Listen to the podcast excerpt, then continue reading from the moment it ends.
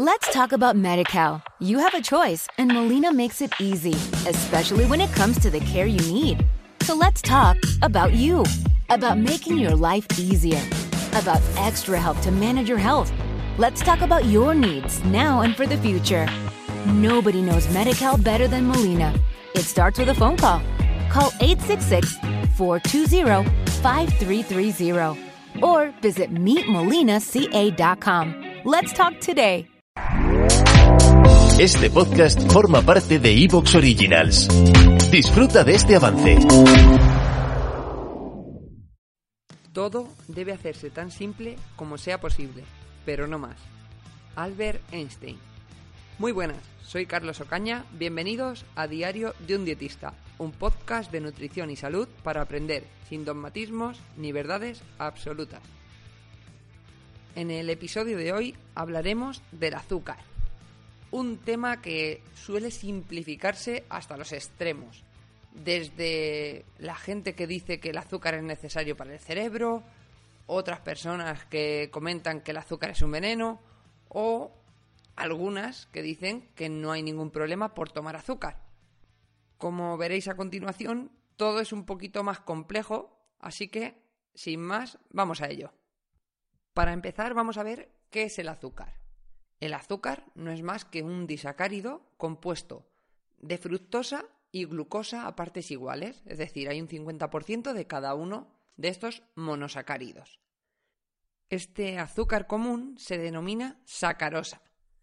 Y bueno, la parte de glucosa sí puede ser utilizada como combustible por muchas de nuestras células y sin embargo la fructosa requiere metabolizarse en el hígado para transformarse en glucosa, en lactato o en ácidos grasos para luego usarse como combustible.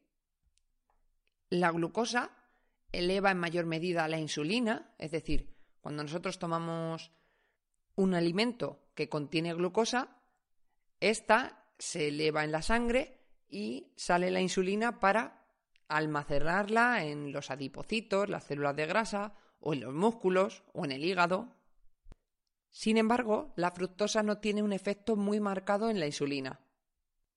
La fructosa, además, se asocia normalmente a la fruta, pero la fruta realmente tiene cantidades pequeñas de fructosa libre. Lo que más tiene es azúcar como tal, esa unión de fructosa y glucosa. Por otro lado, tenemos otro tipo de azúcar que es bastante famoso y se emplea bastante en la industria alimentaria, que es el jarabe de maíz de alto contenido en fructosa. Tiene muy mala fama porque se comenta que tiene unas cantidades muy elevadas de fructosa, que ahora veremos que puede ser más problemática que la glucosa, pero realmente tiene en torno a un 55% de fructosa y un 45% de glucosa. Y tenemos estudios que no aprecian una diferencia muy apreciable entre la sacarosa o azúcar común y el jarabe de maíz de alto contenido en fructosa. Después de estas aclaraciones, vamos a ver si realmente necesitamos consumir azúcar. Bueno, el azúcar hemos dicho eso, es fructosa más glucosa. Pues la glucosa realmente es necesaria para algunas células cerebrales que únicamente pueden alimentarse de glucosa y también, por ejemplo, los eritrocitos, los glóbulos rojos, también se alimentan de glucosa. Y por ello, la vida es incompatible sin que tengamos ciertos niveles de glucosa en la sangre. Como es tan importante, el cuerpo tiene mecanismos para producir glucosa sin tomar azúcar. Pensad que el azúcar es un alimento relativamente nuevo, si hubiese sido necesario, nos hubiéramos extinguido ya hace bastantes miles de años. Este proceso de creación de nueva glucosa se llama gluconeogénesis y transforma distintos compuestos que tenemos como aminoácidos de nuestros propios músculos o provenientes de la dieta. Esto, los aminoácidos provienen de las proteínas o el glicerol de las grasas Simplemente se transforman en glucosa y nuestro cuerpo tiene acceso a ella. Por lo que no es necesario consumir azúcar, igual que no es necesario consumir colesterol, porque nuestro cuerpo es capaz de sintetizarlo. Bueno, visto esto, ¿qué se recomienda?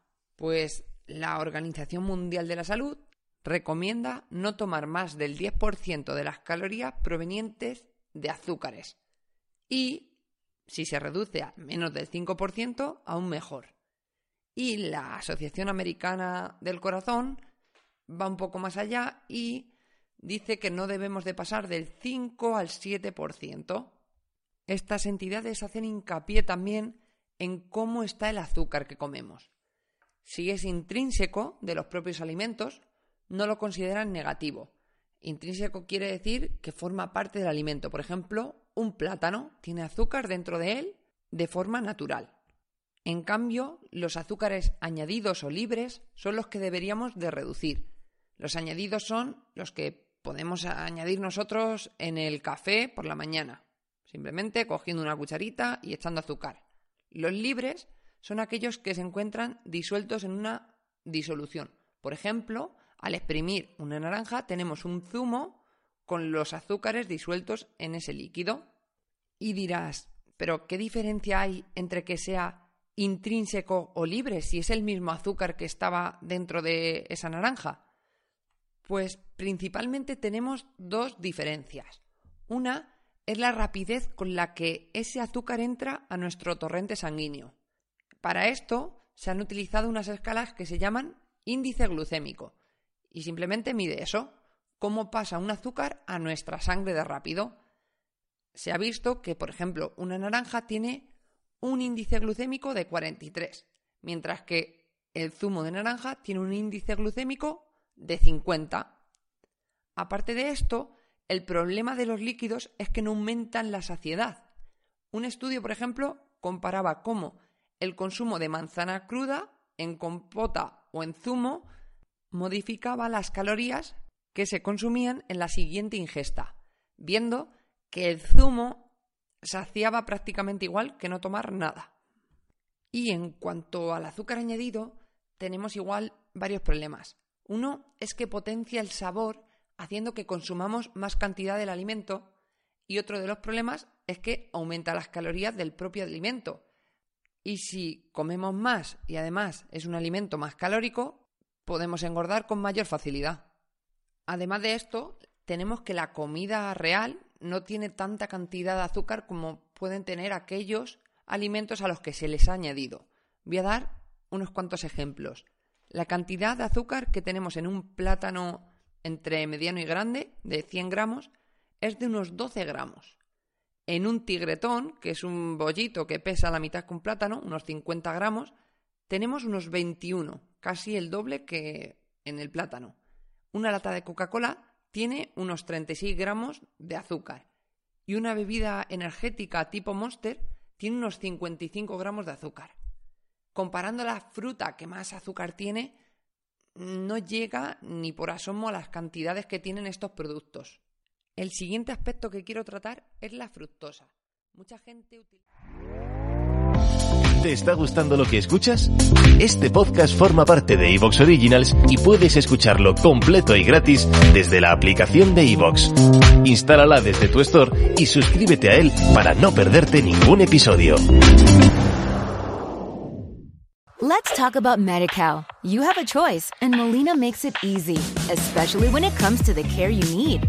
So let's talk about you, about making your life easier, about extra help to manage your health. Let's talk about your needs now and for the future. Nobody knows MediCal better than Molina. It starts with a phone call. Call 866 420 5330 or visit meetmolinaca.com. Let's talk today.